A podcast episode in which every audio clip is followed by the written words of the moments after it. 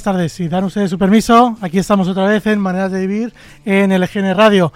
Como veis, no está el capitán Juan Málamo, tampoco está el, el primero de a bordo Frank Guillén, y estamos aquí los grumetes intentando salvar la, la partida. ¿Cómo estamos, Javi Omar? Buenas tardes, sin brasero ya, que el veranito ha llegado y, y para hablar de un fin de semana eh, apasionante por esa final de Champions que acoge el Metropolitano y para valorar un poco la actualidad de, esta semana que, aunque no haya fútbol, ha sido un poquito intensa. Estamos en tirantes, es una, es una semanita de, de final de Champions, de mucho escudo en la conversación y de los primeros fichajes que, se, que van llegando.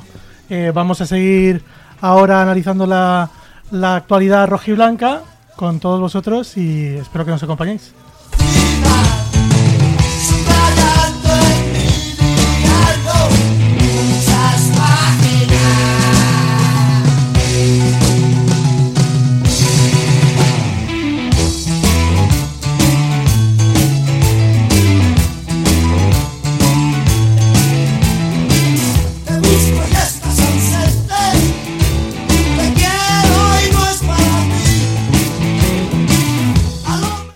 Bueno, ya estamos aquí otra vez con vosotros y como decíamos, este sábado a las 9 de la noche en el Wanda Metropolitano, en un Wanda Metropolitano que está más ajardinado que nunca y que presenta una cara espectacular, ¿verdad? Por fin, ¿eh? Por fin. Lo que ha costado. Dos, dos, dos, añitos ahí de, mentira, parece que, de ese carral y, y de repente... Los no merecemos esa ese, esas zonas verdes, porque verlas plantar las hemos visto plantar. Pero... Sí, hemos visto los inicios y ahora vamos a poder ver, ver el final. De todas formas, esta cuenta hay que pedírsela al Ayuntamiento de Madrid. Esto era responsabilidad suya y yo creo que entre las elecciones y el compromiso que tenía con el Atlético de que para la final de, de la Liga de Campeones tenía que estar perfectamente ya acabado y demás pues es algo que se van a beneficiar los aficionados del Atlético de Madrid a partir de agosto, cuando empiece la temporada. Vamos a ver mañana si, si quedan muchos árboles en pie, si no se desmadra mucho la cosa y, Eso y lo es, porque una de las noticias es el, el ambientazo en Madrid, ambiente funesto para los menos futboleros que,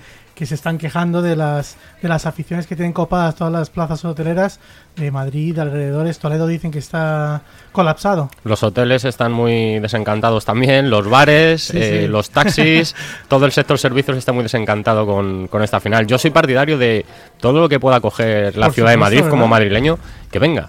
Cualquier celebración, cualquier concierto, cualquier día especial es dinero que, que, se queda en la ciudad. Mira que me, cuenta, me cuesta encontrar espacios para alinearme con, con, los dirigentes, pero esa idea que pusieron a él de que todas las finales de Copa del Rey, por ejemplo, se celebraran en un solo estadio y poner el, el, en su momento el Vicente Calderón como, como sede permanente, no me parece para nada malo que, que, haya un partido emblemático aquí, cuantos más mejor, ¿no? Totalmente, o sea, es, es todo lo contrario. El, al Atlético obviamente le queda un beneficio económico, eh, un millón, dos millones por organizar esas finales, pero al final yo creo el que se ve beneficiado es la ciudad de Madrid. Los vecinos, eh, pues sí, hombre, obviamente tendrán queja porque les trastorna, les trastorna su rutina, sus planes habituales y demás, pero es una vez al año y también tenemos que aguantar todos los días manifestaciones aquí, tenemos que aguantar muchas cosas y, y a lo mejor no deja tanto dinero ni caso, tanto impacto económico en la ciudad como, como esto. Así que yo todo lo que no sea... Está mal ver, ver que, que, el mejor partido de fútbol del, del año se, celebre en tu, en tu ciudad. Tampoco me parece es prestigio para nada. Sí. Es prestigio además. Es, es una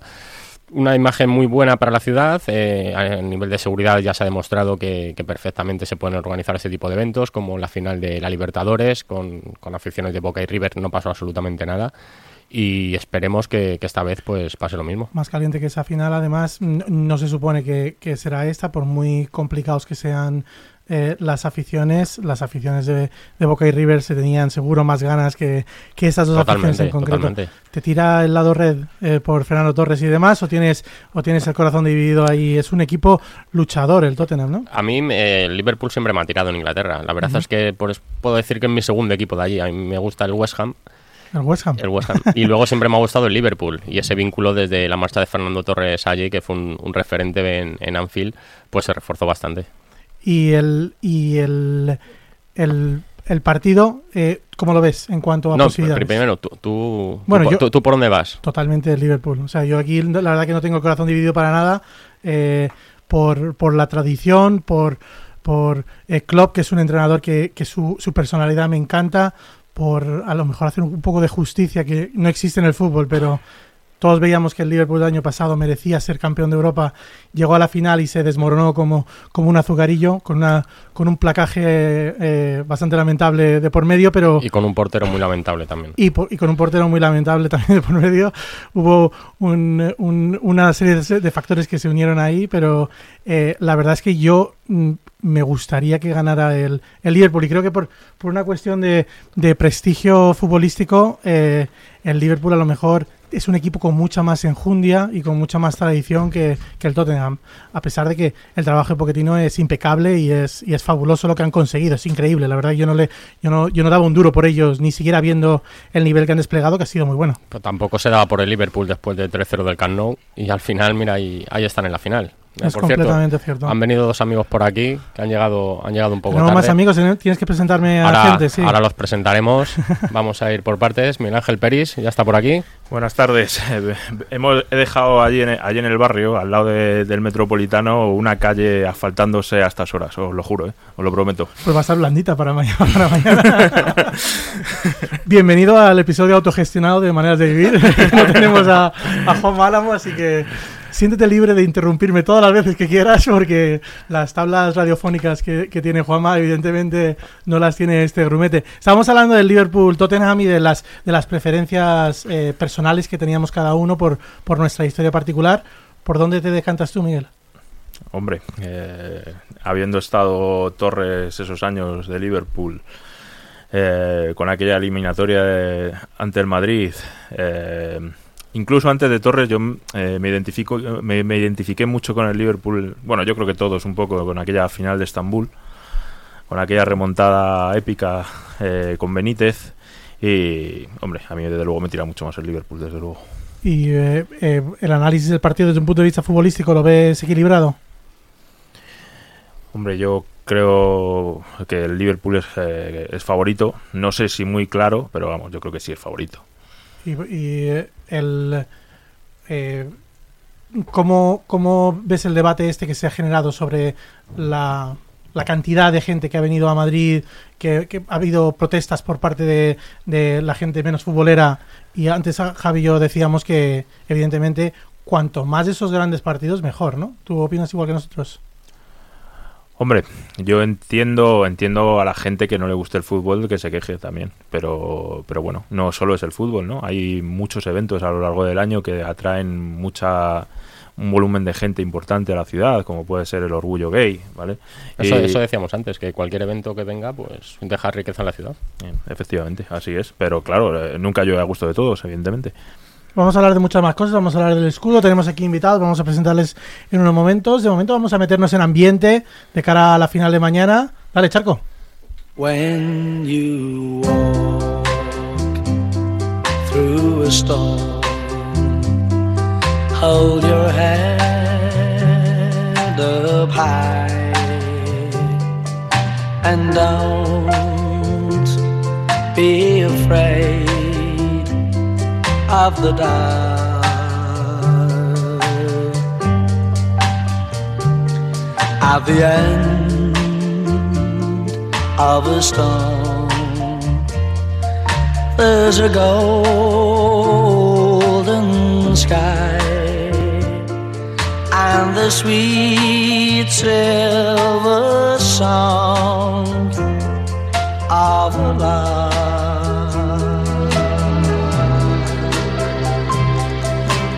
Walk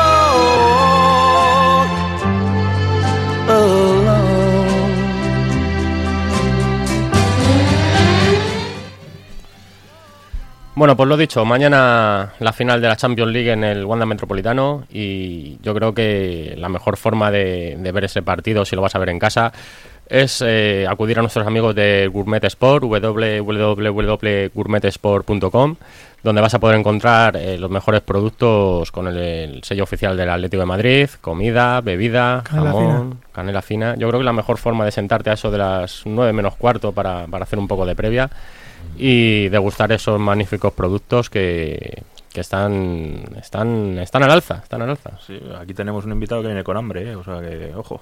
Saca, saca el jamón, saca el jamón que lo tienes ahí escondido. Sabemos que, que es Perice que tiene el, ahí todo escondido y, y el, el, alijo de, de, productos de, el alijo de guijuelo, eso es. Eh, pues, pues, tenemos con nosotros. Vamos en clave rojiblanca ya, eh, lo que lo que nos afecta y lo que nos une.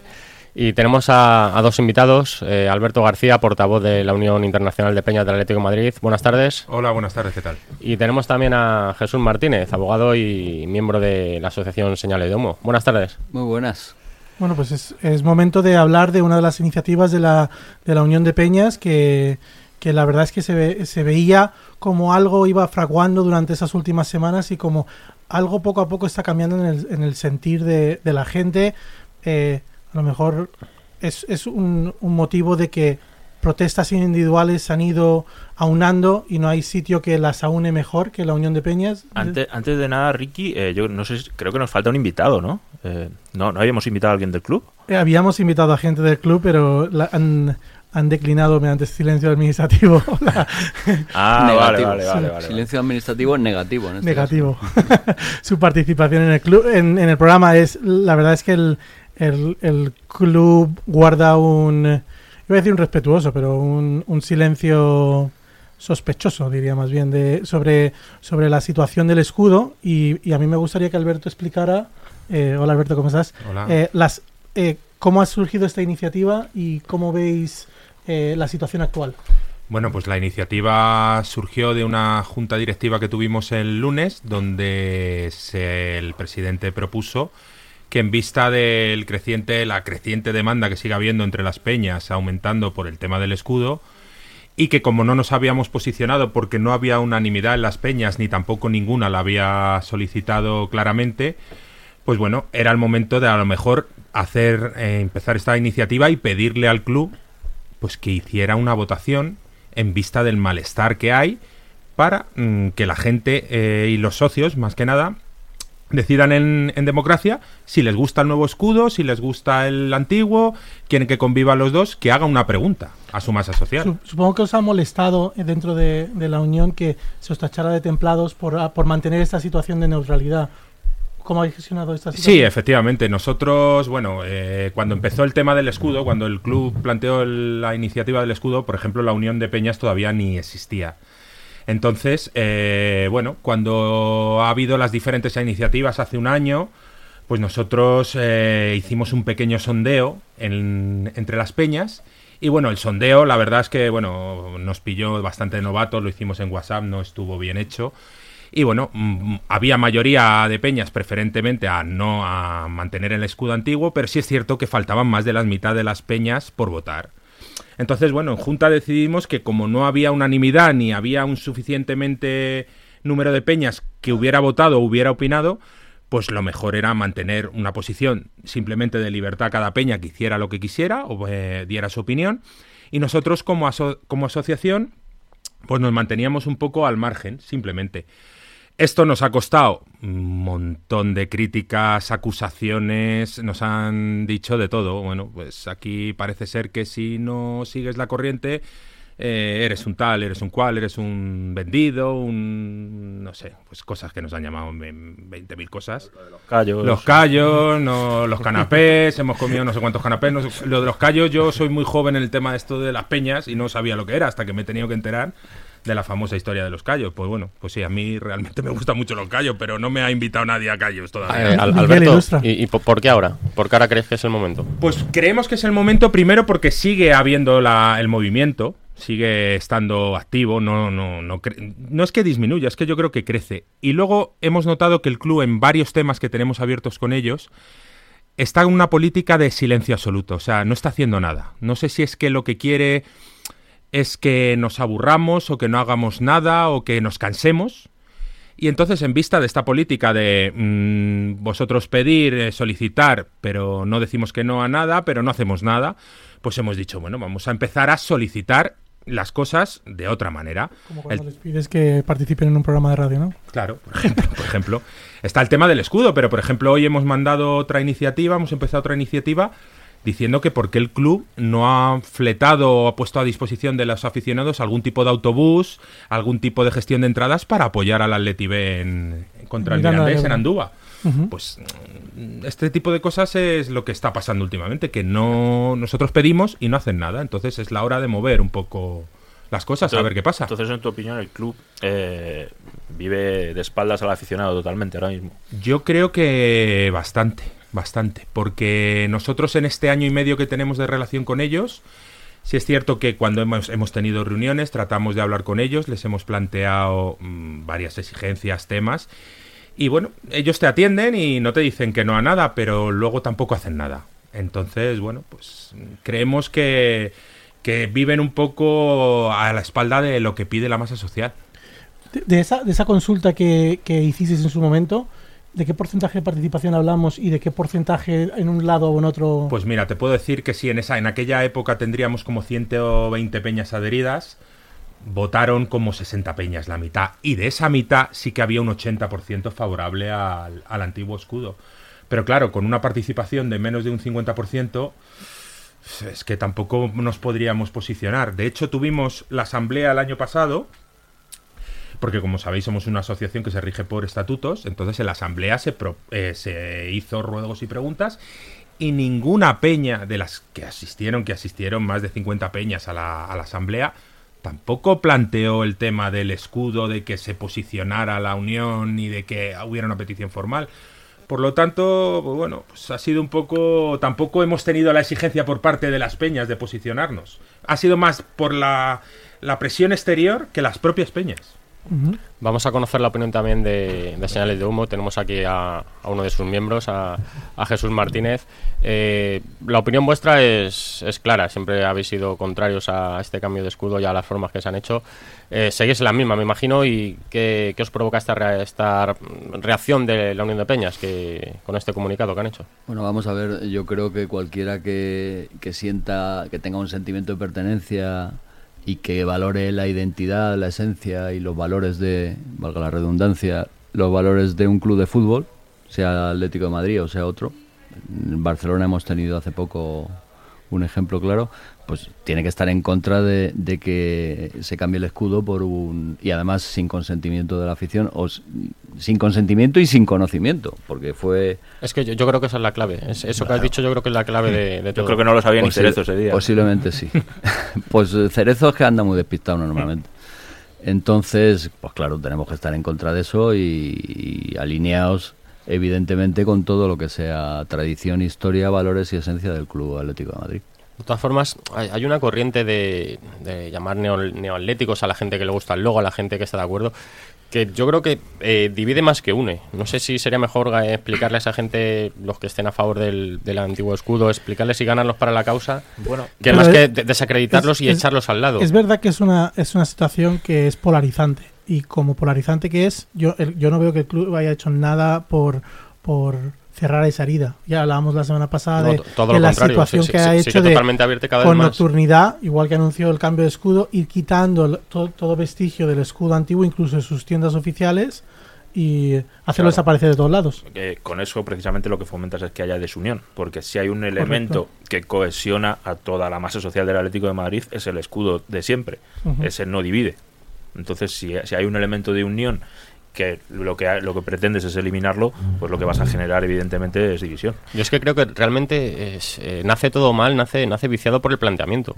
O sea, de anunciarlo el mismo día que anuncias el, el nombre del nuevo estadio, anunciar que cambias el escudo, el, el, escudo, perdón, sin consultar absolutamente a nadie, sin, sin anunciarlo, sin que la gente lo sepa. Yo creo que el problema es ese. Tú a la gente le puedes proponer, eh, mire, hemos pensado que lo mejor para el crecimiento del club, para adaptarnos a nuevas tecnologías, por todo, es cambiar de escudo. Vamos a presentarle tres propuestas que tenemos, ustedes voten y lo que salga ganador. no se vota nada desde. No me acuerdo. Ya, cuándo. pero es que entonces no haces partícipe al, al aficionado y es cuando el aficionado se revira, por decirlo así, y es ahora Lo de aquellos es que- polvos estos lodos. A, a lo mejor es que ahora existe una, una sensación de, de recuerdo colectivo y de, y de acordarse de las promesas incumplidas de tantos y tantos años, porque los, los mensajes crees? los mensajes claves de los tiempos pasados, no lo sé, pero los mensajes claves de tiempos pasados parece que vienen eh, de vuelta a, a- a- a atormentar al- a los que lo han dicho. Todas las todas estas todas estas cosas que, que oímos sobre que el, el estadio va a pagar la deuda, que los dirigentes se iban a marchar del club, sobre que eh, tenía la intención de integrar a la masa social, todas estas cosas se han quedado en el aire. Entonces hay, llega un punto, yo creo, de saturación de, de- de falacias en el que si dices algo y cambias de opinión, tienes que volver a decir, mira, yo esto lo dije, pero ya no, ya no opino igual. También se dijo que se, se iba a hacer un referéndum para conocer la opinión de los socios respecto al, al cambio de estadio. Y, y no se hizo. Bueno, yo, Exacto. yo- yo esa pregunta en concreto, en el evento de los 50, en el Colegio de Abogados, hice, hice una pregunta a ese respecto a, a Miguel Ángel Gil y respondió que él consideraba que habían hecho los sondeos suficientes a través de las peñas. O sea, Es- Eso va para Alberto, aunque no estaban Pues- entonces, pero Bueno, no, no estaba la unión, pero las peñas sí. sí, la, la agrupación, la agrupación de Peña. La unión de peñas no, pero las peñas existirían, ¿no? Imagino que sí, lo que pasa que, bueno, el club, la política que le gusta o que quiere mantener es eh, tratar a las peñas una a una, no en un colectivo. Yo creo que considero que así tiene más control sobre ellas. Entonces, bueno, a nosotros consultarnos no nos consulta nada. De hecho, os puedo hablar del malestar que hemos tenido y hablando de que nos, han contestado para este programa, puedo decir que ahora en el reciente homenaje a Godín, a nosotros como Unión de Peñas y como, puedes decir, representación de una parte importante de la afición, ni nos han hecho partícipes, ni nos han comunicado cómo iba a ser el evento.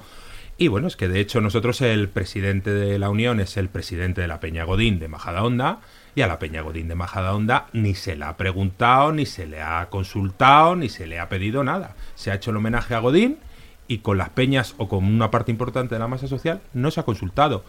Pedimos explicaciones por correo y ha habido un silencio por respuesta también. Es- Eso te quería decir, Alberto. ¿Habéis recibido alguna respuesta del club al comunicado que sacasteis ayer, fue, ayer jueves? Respecto al tema del comunicado de la votación, nada, silencio. ¿Y, y esperáis una respuesta o Pues, no en- pasa mucho tiempo, pero esperáis respuesta o En vista de los antecedentes, no. Y en el caso de que no llegue respuesta, cu- ¿cuál va a ser vuestra bueno, postura? pues seguiremos movilizando a la gente y, ver- y habrá que ir viendo si hay que tomar otro tipo de acciones. A, yo no, no sé, no, habrá que juntarse y hablarlo, pero bueno, el caso es que algo tendremos que hacer como afición.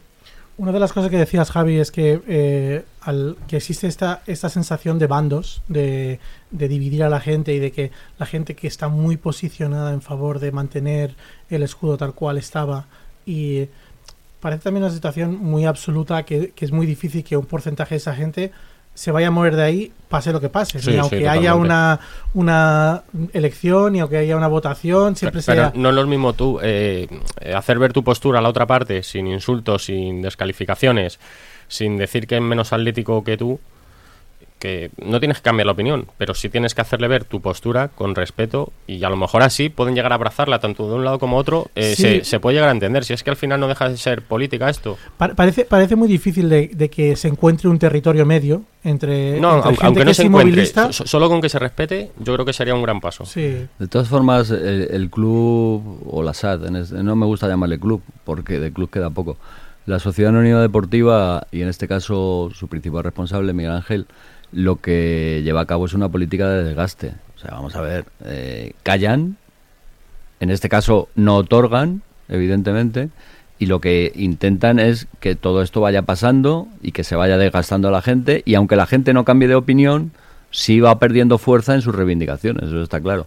La Pues política a- a- de ahora Está desgaste... pasando, Jesús, perdón, está pasando casi al revés con, Bueno, con el tema del escudo. Está pues- viendo un repunte Pues, que, que pues porque evidentemente, porque ya no solamente es el tema del escudo, porque cada vez se ponen más al aire las vergüenzas de las mentiras de, de la dirigencia.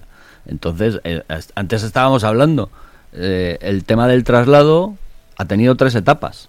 O sea, de pagar la deuda y tener para fichar cracks, ha pasado a lo comido por lo servido y luego a, a que perdíamos 120 millones, en palabras de Enrique Cerezo. y- Entonces, y que el terreno no claro, es ni tuyo. Claro, bueno, y el terreno encima no es ni tuyo. Bueno, está pagado, eso sí, pero ya veremos a ver. Eso, qué es eso lo que será en otro programa. A ver, Pero a eso-. No Hoy no hablamos de eso. Antes me has pedido mi opinión sobre la sobre esta iniciativa de la Unión de Peñas. Ya la he manifestado en Twitter. A mí me encanta la iniciativa, me parece fenomenal.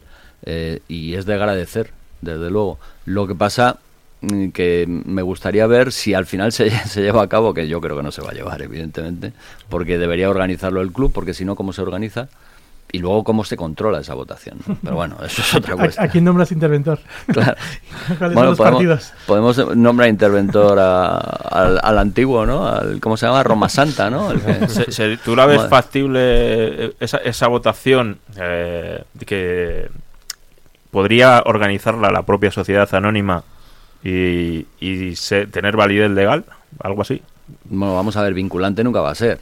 Que, eh, la sociedad, el, el club, la sociedad anónima deportiva nunca se va a ver vinculada por esa votación, salvo que se comprometa a vincularse.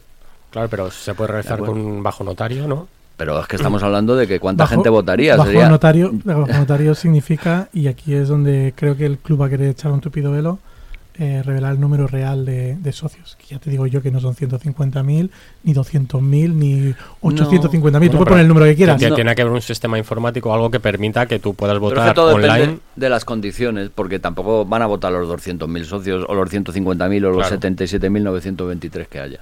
No van a votar, eh, entonces mm, no tienen por qué decir de un quórum de 200.000 han votado 35.000. No, di- dirán, han votado y se tienen que comprometer a que sea una mayoría eh, vinculante de los que voten, no de, lo- de los socios en general, evidentemente. Porque, Porque esa es otra de, los- de las trampas. Porque igual que ellos no- ¿no? Lo de los 4.000. No, porque igual que ellos callan y no otorgan, el hecho de que un socio no vote tampoco está otorgando a, a que, a que esté a favor del logo o a que esté a favor del escudo. Entonces aquí la tiene que haber una, una política de, de- de ecuanimidad para todos. ¿no?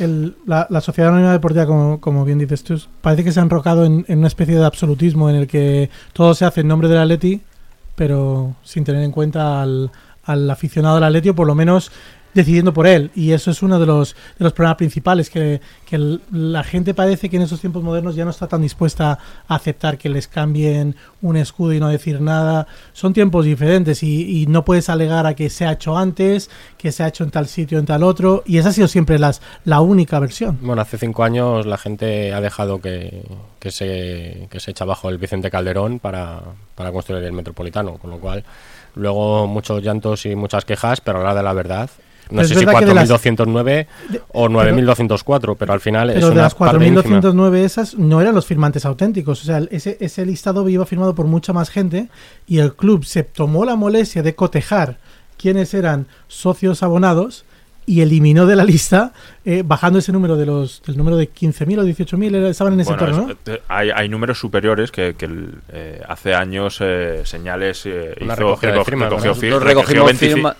25.000, ¿no? No, 20.000. Recogimos firmas un día de partido, no recuerdo ahora el partido que fue, mm, con bastante dificultad porque tuvimos mucha presión eh, externa por no hacerlas. Incluso hubo episodios, no digo de violencia, pero sí de acoso importante.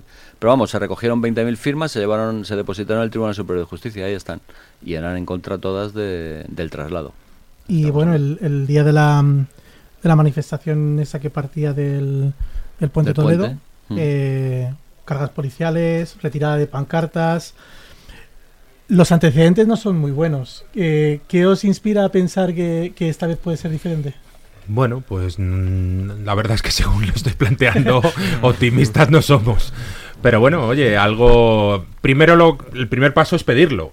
El segundo paso es cuando te ignoren, pues habrá que a lo mejor juntar a varios colectivos y tratar de hacerlo de otra manera o hablar con los medios, no lo sé. No, ese, ese segundo escenario no lo hemos, no lo hemos visto Ay, todavía. Alberto, ¿ya habéis hablado con, con otras asociaciones del Atlético de aficionados, con otros, no sé si... eh, eh, en El este caso frente- el frente- Humo, el Frente Atlético se ha- se está po- se está Eh, posicionando no sé, más. eh, ¿habéis hablado con más gente o ha sido iniciativa totalmente vuestra? O... No, esto es una iniciativa en, en el punto que estamos es totalmente nuestra. No hemos hablado con nadie, sabemos que hay otras asociaciones que se están moviendo y que el Frente Atlético, como decís, lleva tiempo solicitándolo, pero no nos hemos puesto en contacto con ellos. Yo no sé si a partir de ahora pues habrá, habrá que a lo mejor unirse y hacer más unión entre los diferentes colectivos. Y decían hace dos años el, creador del, nuevo escudo que, en dos semanas se lo había olvidado la gente. En, dos semanas se, se, olvidaría la gente. Y Van dos años y medio. Sí, que. y, además con bastante prepotencia. Eh, fue un fue una, una tribuna que, que, pensaba que solo, que solo leería la industria. Y yo creo que debe ser de los, de los usuarios de Twitter que más gente tiene bloqueada en Twitter. porque pues un, iluminado como, como Quique Sánchez Flores el día que se fue del Atleti, ¿no? Eh, porque decía. Tardaron muchos años en repetirse algo así. A ver, eh, en, su, momento tuvo lógica esa frase. En su momento esa frase tenía bastante lógica. Tampoco Quique es un visionario, no sabía que iba a venir el cholo, ¿no? Pero en cualquier caso, Quique siempre ha sido respetuoso con la afición y estos de Brandemia, pues me parece que no han sido nada respetuosos, ¿no? Con unas opiniones contrarias. También es cierto que a lo mejor han recibido falta de respeto también, pero a priori, o sea, a posteriori. Eh, no sé. Pues vamos a vamos a seguir. ¿Qué, nos has preparado ahora, Ricky? Sí, bueno, la verdad es que lo ha preparado Charco. Aquí, ha sido Charco. Charco, ábrete el micrófono, pero nos vas a tener que contar. Miedo me da. A ver, a ver, Charco. eh, vamos a hacer un poco de entresijos. Buenas tardes, lo primero. Eh, normalmente vosotros me mandáis. gallinejas, muy sí, Sí, vamos a aprovechar que no están los jefes, nos hemos quedado los grumetes y cocinamos lo que queramos. Eh, sabéis que normalmente me mandáis eh, enlaces por WhatsApp, el grupo que tenemos del programa, para las canciones que hay que poner. Y hoy, una de las dos que me habéis mandado no existe para Spotify. Así que me ha tocado elegir a mí. Y nada, vamos a escuchar un poquito de mano negra.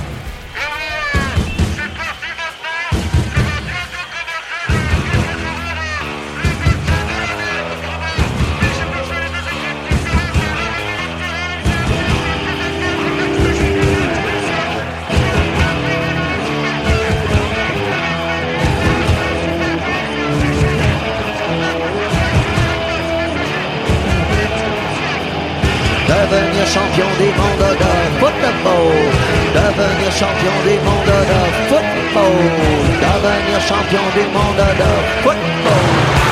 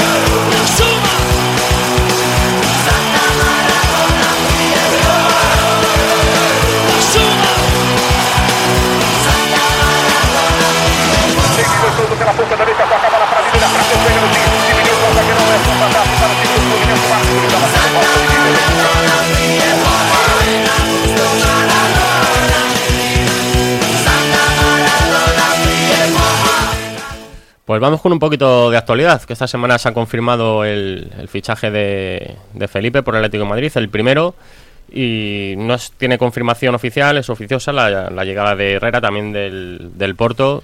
Dos fichajes que vienen para reforzar uno la zaga y otro el centro del campo. Yo creo que son fichajes interesantes, sobre todo el del, mexicano, que llega, llega gratis. Y no sé qué os parece a vosotros estos dos primeros refuerzos del Atleti. Bueno, el primero oficial, el segundo oficioso. No sé qué os parece.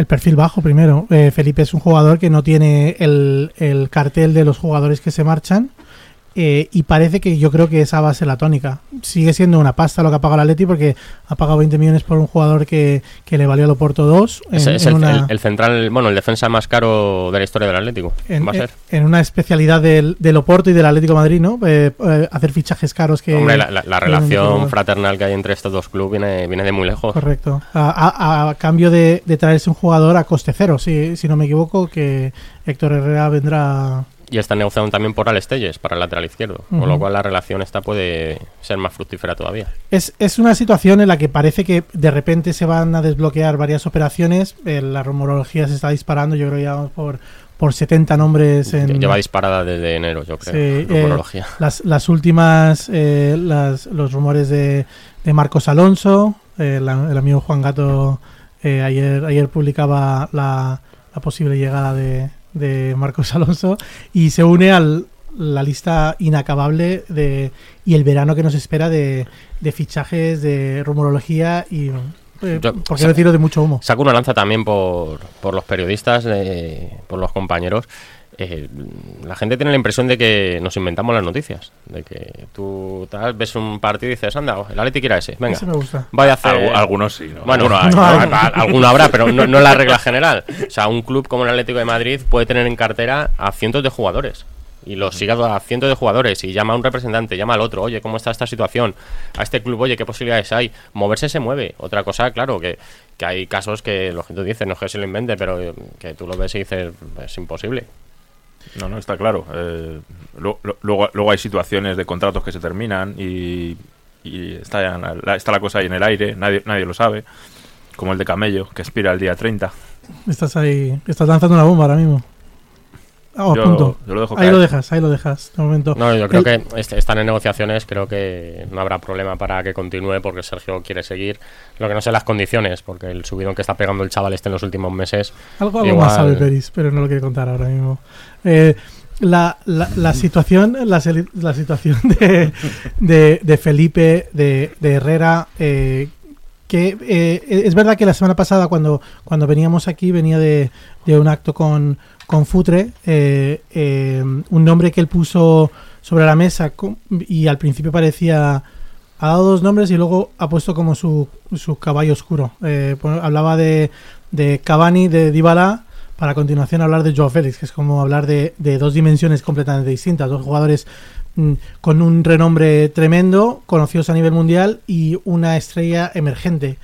Y me da la sensación de que esa iniciativa de Joao Félix tiene mucha, mucho más recorrido de solamente Futre dando ese nombre y poniéndolo sobre la mesa. No, no, lo que está claro, el Atlético ha preguntado por Joao Félix y está moviendo el tema. Eh, lo que pasa es que los 120 millones de euros que tiene de cláusula de rescisión no lo va a pagar el Atlético de Madrid. Eso yo creo que lo damos todo por seguro.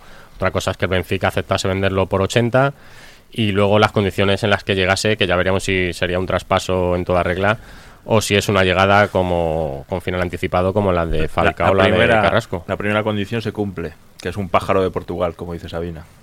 Bueno, por ahí vamos bien, ¿no? Da- damos por bueno entonces. Lo tenías que meter, lo de Sabina. Da- damos por bueno entonces otra vez que, que vamos a volver a estas, a estas situaciones un poco oscuras de, de copropiedades y No. de...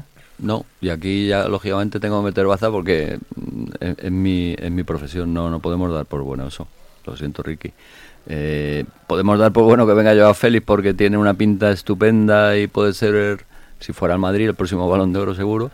Pero como viene el Atleti, no podemos darlo por Pero es bueno. como si puedes permitirte un Ford Fiesta y, y, ya, y pero te es vas que la al, copropiedad, al, al pero concesionario Ricky, de Porsche la, a mirar la co- coches. la copropiedad está prohibida. Sí, sí, sí, yo no te... Yo, yo, yo no estoy haciendo de abogado del diablo aquí. No, estoy diciendo no, ya, que ya. Esas, esas situaciones parece que están en el aire y se están mirando como, como opciones posibles. Mm, es es que luego vendrán sanciones. No lo sabemos porque estamos especulando. ¿Eh? Primero porque evidentemente sabemos que todo en el, en el Club Atlético Madrid Sociedad Anónima Deportiva es, eh, es un muro infranqueable y no hay información de ningún tipo. Solamente se abre cuando se hace un reportaje Miguel Ángel Gilmarín. Luego nos tenemos que, que- que fiar de sus eh, periodistas de, de cámara ¿eh? y muchas veces no aciertan ni una, ¿no? Habrá que esperar a que HBO haga la serie o algo así. Claro, algo así, algo así. Entonces, eh, especular con la venida de Joao Félix, yo, vamos, yo lo que tengo clarísimo es que ni el Atleti eh, va a pagar 120 millones, ni 80, ni 60. lo tengo clarísimo, porque, porque no, nunca los ha pagado. Pero vamos, ni por Marcos Alonso ni por nadie. O sea, o- mm, pero bueno, eso hay es que- una hay- opinión, hay que- per- hay que una recordar opinión también, personal. Jesús, que el Chelsea en teoría no va a poder fichar este verano. No creo que el Chelsea se Aparte vaya a de eso. desprender de jugadores pero, importantes. Pero, pode- pero podríamos hablar de, por ejemplo, que la gente dice, se han pagado 70 por Lemar, pero no, por favor. A ver, ¿cómo que no? ¿Cómo que no se han ¿Cómo pagado que 70 no? por No se Lemar? han A ver. pagado 70 por Lemar, ¿por qué no? ¿Queréis que os lo cuente? Hombre, Sí, por favor. Bueno, pues, pues, pues entonces volveremos al tema de la copropiedad otra vez. ¿eh? Y entonces yo creo que, mm, francamente, eh, por Lemar nos han pagado 70, entre otras cosas porque el Lemar eh, tiene fecha de caducidad en el club. eh, algo, similar a lo de Carrasco. No, algo similar a lo de Falcao. Que ya- Algo idéntico a lo de Falcao. Falcao. Que Falcao vino con, con una cláusula de, de obsolescencia, salvo, salvo que Gilmarín hubiera atendido el pago, vamos, Gilmarín o, el- o- o la Sociedad Anónima Deportiva hubiera atendido el pago de una deuda. Y como no lo atendió, porque en ese momento no había liquidez, Será una especie de cláusula Pues que en el, evidentemente- en el caso de que llegase una oferta superior a, a X millones estaba obligado a... Falcao se valoró por, por José Luis Pérez Caminero, porque además yo tengo el documento, lo he visto. Ya, en ya- ya lo 36 contaste, ya en lo contaste en 36 estos mi- Atleti. En esto, es- sí, es verdad, lo escribí, en 36 millones de euros. Entonces viene una oferta super, sí, me mira Charco, incrédulo. Viene una oferta, una oferta superior, evidente, mu- no muy superior, porque no me acuerdo en cuánto se cerró Falcao al final. 45, En 41, creo, me parece. No, 40. era una cifra rara. No, un 45, 45 fue lo que costó, 40 Falcao y 5 Rubén Micael. Sí, bueno, pues estaba bien. Rubén Micael. Suena. No sé. Suena chiste. Prefiero. Sí, sí, sí. Efectivamente. Entonces. No- no era- no era mal jugador, Entonces, Lemar ha venido, ha venido en las mismas condiciones que Falcao. Y. mm, A mí me dicen que si ahí llega una oferta por Lemar, imaginaos que el Cholo tiene razón y este año la rompe Lemar. A mí me dicen que si llega una oferta de Le- por Lemar eh, superior a 75 millones, el, el Atleti está obligado a vender. Ya, no hay más. Entonces, ¿qué, qué interesa? ¿Que Lemar lo haga bien o que, o que Lemar No, hombre, vamos a ver. Por una cuestión deportiva interesa que vaya, que lo haga Claro, bien, obviamente. porque va a beneficiar al Atleti. Pero sabiendo que. Entonces, que- si Lemar marca el gol de la final de la Champions hace un hat-trick, oye, yo lo celebraré, aunque el día siguiente esté cogiendo la puerta de salida. Me da igual. Otro de los, de los asuntos que hay que comentar, eh, la información que dieron ayer en el larguero de la cadena SER, eh, lo de Griezmann con el Barça, que estaban negociando en noviembre y que en marzo se firmó, antes de la vuelta de la eliminatoria en Turín.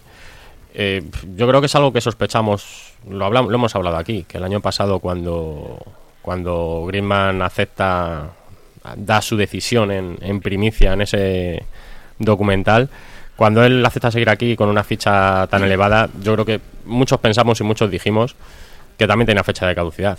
Que era, que era una apuesta, era una apuesta, un órdago a, a la Champions de este año que se juega en el Metropolitano, pero que el verano siguiente que, que lo lógico sería que saliese, porque el Atleti no va a sostener cinco, cinco temporadas esa ficha tan alta, con los problemas que ha creado, como decís vosotros, que yo no creo que sea tal, con esa diferencia salarial en la plantilla. Javi, eh, ¿esta información de la SER no habría que ponerla un poco en cuarentena? Eh, sí, sí, habría que ponerla, hombre, como todas. No por nada, sino porque cuando tú eh, das una información y dices que, la- que está totalmente documentada, acto seguido deberías de, de documentarla, ¿no? Han afirmado que próximamente verán a la luz esos documentos. Los mejores cines. Próximamente, pun- puntos suspensivos, dejémoslo Bueno, ahí. No, no, próximamente en el tiempo cercano. Pero es Eh, curioso que, la, no que la cadena mucho. SER de repente ha encontrado una puerta trasera al Atlético de Madrid y está, y, y está dando todas las, las primicias en torno a la realidad de Griezmann y eso te da que pensar si, si es otras, o bien una filtración interna o si es una filtración interesada. Y, eh, Ricky, todas las filtraciones son, son interesadas por parte de una, de una parte u otra. Sí, sí, sí, está claro. Todas. Pero bueno, es, es eh, yo, yo creo que igual que hablaba Jesús de la, de la forma en la que los clubes están extralimitando con respecto al reglamento en cuanto a la propiedad de jugadores, también es verdad que los jugadores están extralimitando en, en, en relación a lo que se en teoría se puede hacer. Y hasta que no se ponga coto y hasta que un jugador no pague las consecuencias de estar un año sin jugar o, el, o la decisión que se, que se decida Es que, es que por ahí va. Por ahí va porque si se demuestra, no si parar. se demuestra esta, esta información, hay pruebas documentales de que esto ha existido. El Atlético de Madrid, yo creo que la obligación. no, eh, la obligación, salvo que la contraprestación sea muy positivo para ti, que a la hora que puedas negociar y que puedas sacar mucha tajada del Barça, que no creo que sea el caso. no. Pero con lo cual, eh, un jugador tuyo eh, lleva desde casi el principio de temporada negociando con un rival con el que te estás jugando la liga que... Antes de jugar contra ellos, porque ese es la, el matiz. No, no, que- desde noviembre lleva Sí, sí, negociando. sí, sí, en sí. marzo, según esta información, en marzo se firmó, antes de jugarte la vida en la vuelta de la Champions de los octavos de final en Turín. Pero es que igual tenía autorización para, para negociar. Bueno, pues eso, es- esa pues, es una de las cosas. pues entonces eh, vamos a esperar a que salgan esas pruebas Y- documentales que han dicho los y la compañeros otra es de la que no cadena nos SER. podemos rasgar las vestiduras porque el Atlético de Madrid también habrá hecho esto mismo en otro momento. Y lo que a, a lo mejor hay que llamar es a una reflexión. Hay cosas que no se pueden hacer Sí, lo hacen todos. o cambiar claro. las- las reglas. O Sí, sea, lo, lo- lo hacen todos. Ahora, eh, yo por un lado creo que el Atlético de Madrid no le va a suponer ningún trauma a nivel económico la, la marcha de Griezmann. O sea, lo que decimos, el año pasado eh, se queda Griezmann con una ficha de 16-20 millones eh, netos que, que el Atlético de Madrid no puede asumir durante cinco temporadas. Es imposible. Con lo cual se echó el órdago para estar en esa final de Champions. Y creo que todas las partes sabían que, que este final y, que iba a ser así. Que, que los franceses iba este año al Atlético de Madrid. Ahora vamos a ver las formas y vamos a ver cómo se escenifica todo. Yo, yo no tenía ninguna, ninguna duda al respecto. Es, es algo que, que ya se pactó así el año pasado. Era una apuesta a un año y ya está. No, no hay mucho más recorrido. apuesta fallida.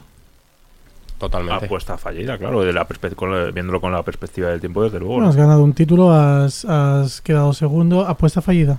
Yo creo que sí, porque ¿Sí? el, el rendimiento de, de Griezmann con números en la mano ha sido el, creo peor, el, ¿no? el peor de... Bueno, quitando la primera temporada, que tampoco era... que hasta diciembre no entró en el equipo como titular, eh, ha sido por números el, el peor de las, de las temporadas que ha estado en el Atlético, sí. Y No sé se- si la cabeza habrá influido, habrá estado descentrado y demás, pero los números hablan por sí solos. Alberto, si quieres participa, que somos aquí muy de... Sí, no, bueno, estaba, estaba escuchando que es el debate es muy interesante. Y bueno, yo ah, estáis hablando de Griezmann, pero yo podría quería introducir a lo mejor otro nombre que eh, a través de la Unión de Peñas nosotros pedimos, porque sí que también había una aclamación que fue el tema de Godín de la renovación. Y bueno, pues estáis hablando del central que acabamos de fichar y bueno, la política está de los mayores de 30 años que le renuevan año a año.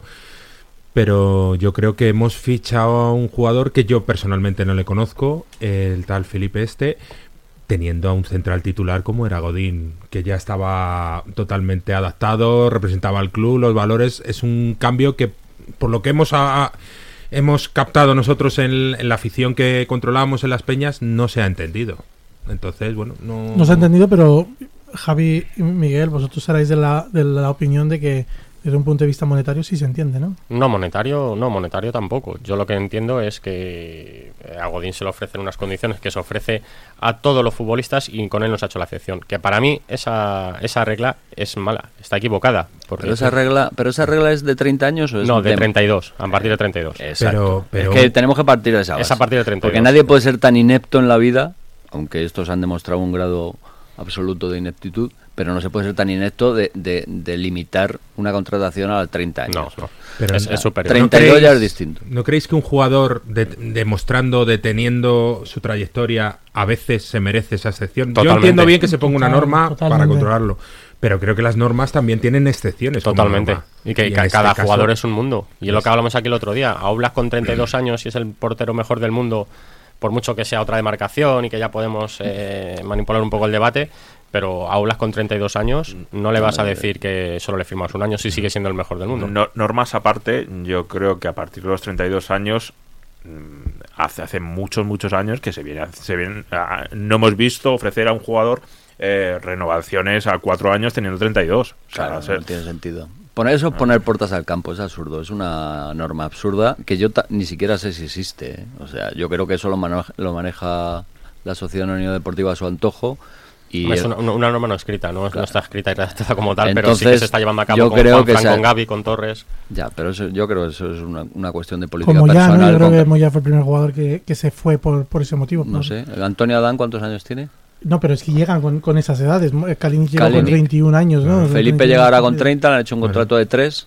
Bueno, yo creo que encaja dentro de un poco... Además, eh, hay que dejar claro que Godín viene para ser sustituto de Felipe y ahora el Atlético está trabajando en el de Lucas. O sea, están- Como Felipe viene. para- vale. Felipe vale. viene para sustituir a Godín, es un perfil parecido, central veterano, experimentado, y el Atlético está buscando otro otro central de perfil Lucas, que pueda jugar también De forma ocasional en banda, joven, con mucha proyección, y ahí es donde encaja Mario Hermoso, Mario Hermoso que, que el Atlético está muy interesado. Otra, otra cosa que, bueno, eh, ya que estáis hablando de esto, que yo eh, hemos palpado en, en lo que dice la gente es el tema de las cláusulas.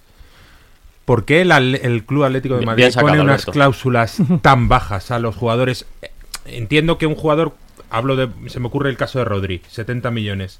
Un jugador, vamos, o es lo que publica la prensa que tiene, ¿eh? Eh, un jugador con esa proyección cuando le fichas del Villarreal, ¿por qué le pones 70 millones? ¿No le pones como el Madrid o el Barça 150? Da, da una sensación de que es una situación en la que el Atleti se deja.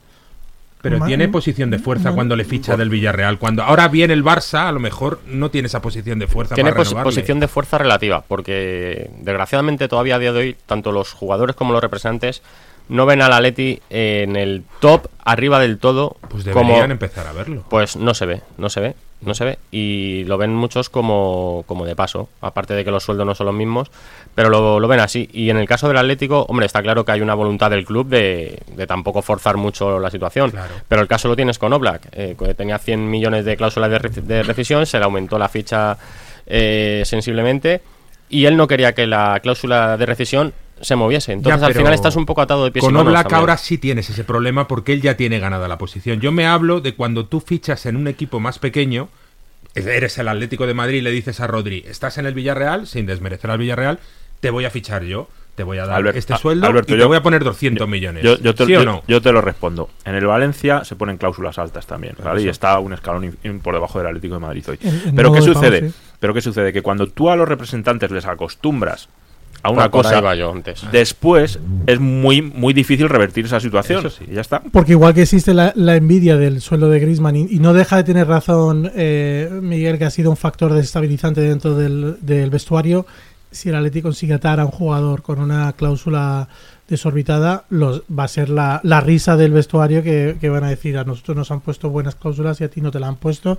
Y eso, esas, esas pequeñas cosas sí que afectan al ego y afectan a la estabilidad en del el caso que decía Alberto de Rodri, Rodri llega, hace una buena temporada en el Villarreal, eh, es un fichaje de futuro, se le paga una ficha baja y quedan con él en cuando acabe esta temporada en sentarse a hablar con él, mejorarle sensiblemente la, la ficha y aumentar esa cláusula de rescisión que iba acorde con la ficha que tenía Pero el entonces lleva jugando este juego del gato y ratón desde los tiempos Ya, de es Simao que- y Reyes. Es que el límite salarial el año pasado estaba como estaba y a Rodri no se le puede dar más dinero en enero, por ejemplo, que es cuando a lo mejor eh, se le podías haber dicho, oye, viendo tu rendimiento y tal, vamos a hacer ahora. Entonces a Rodri se le dijo, en junio hablamos y en esas están.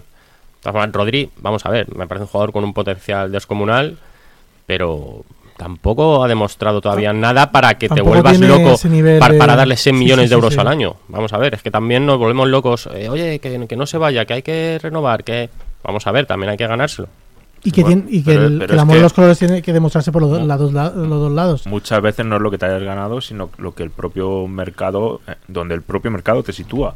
Si, el- si el propio mercado te sitúa en una tesitura en la cual hay cinco o seis clubes dispuestos a pagar tu cláusula, pues igual tienes que hacer un esfuerzo. Bueno, claro, y, y sorprendentemente casi siempre de Inglaterra, donde, donde está el dinero. Está el dinero, claro. Yo quería hacer una, una reflexión antes de marcharnos. Ya no está Charco aquí. El Atleti eh, B, Ricky, el Atleti con B, el mazo. que se la juega el domingo en Andúba. bueno, pues, pues habla del Atleti B antes de. Sin de- apoyo. sin no, eso, apoyo. eh, por la tarde, no sé si es seis y media, siete y media de la tarde, eh, con un 0-0 en la ida que se cosechó en el Cerro del Espino, el filial se va a jugar, eh, se superar la eliminatoria en un campo muy complicado y ante un rival experimentado. Partido durísimo y trabado, Miguel. Tú en, fuiste. en un campo que hay que recordar que hace cuatro, cinco, seis temporadas eh, llegaron a semifinales de Copa, a una semifinal con el Atleti de Bilbao, en la cual en ese campo en el que se va a jugar el filial eh, este fin de semana ese pase de eliminatoria, eh, lo, pasó muy mal. Los Leones lo pasaron muy mal allí. Yo quiero, eh, a raíz de estas fotos que se han ido viendo del homenaje que hizo los 50, muy, muy sentido a Juanfran en una cena privada y que los propios miembros de los 50 han, han publicado fotos, a mí me cada vez me chirrían Aquí más tienes un miembro de los 50 en la reserva. Ex, Sí, sí, sí. ex. En la reserva. No, en la reserva. Estoy en la reserva. los sí. 51. Los 50 más uno. Soy el Eh, Correa, pero no salgo a jugar. A mí, a mí cada vez me chirrían más estas, estas despedidas y estas presentaciones de contra el chapado que, que el club ha decidido, igual que decide todas las cosas de manera unilateral, que ahora toca placa, ahora toca camisa marcada, ahora toca brazalete marcado, ahora toca eh, un, un mensaje del sponsor, ahora toca no sé qué. Y, y la verdad es que he hecho eh, falta más corazón y más que deje la gente como, como esta buena gente de la Unión de Peñas que, que involucre a la, a la gente que siente el club, la que está en la grada, que, que ocurran cosas como las, las iniciativas que Chus tiene que salir de su casa y que tiene que, que, que- que- que hacer con su propia iniciativa privada y personal, eh, hacerle el, el- el homenaje más bonito de, de su cabeza a Godín y a Juanfran y, no, y que, y que el club no permita a, a las peñas participar me parece algo intolerable y algo que, que tienen que reflexionar sobre Y lo ello. que está por venir, ahí lo dejo. y lo que está por venir. Vamos a ir despidiéndonos con los amigos de Gourmet Sport. Recuerda www.gourmetsport.com. Los que no hemos comido nos va a venir muy bien ahora, ahora mismo. Y nos vamos ya, Ricardo. Avituallamiento, un saludo. Va, vamos a dar las gracias a Alberto García, portavoz de la Unión de Peñas, que ha venido. Muchas gracias, Mucha- Alberto. muchas gracias a vosotros. También a Jesús, eh, miembro de Señales de Humo. No, gracias a vosotros. Miguel Ángel Peris Y a, a Juanma, un abrazo para Juanma que está descansando. Y para Eh, Fran. y para Fran. Que afortunadamente el- la ausencia de los dos se debe a, a buenos motivos. Sí. Bueno, Pues nos vemos hasta el hasta la semana que viene. nos vemos el viernes que viene aquí en el GN Radio a las 3 de la tarde. Un Sean saludo. buenos.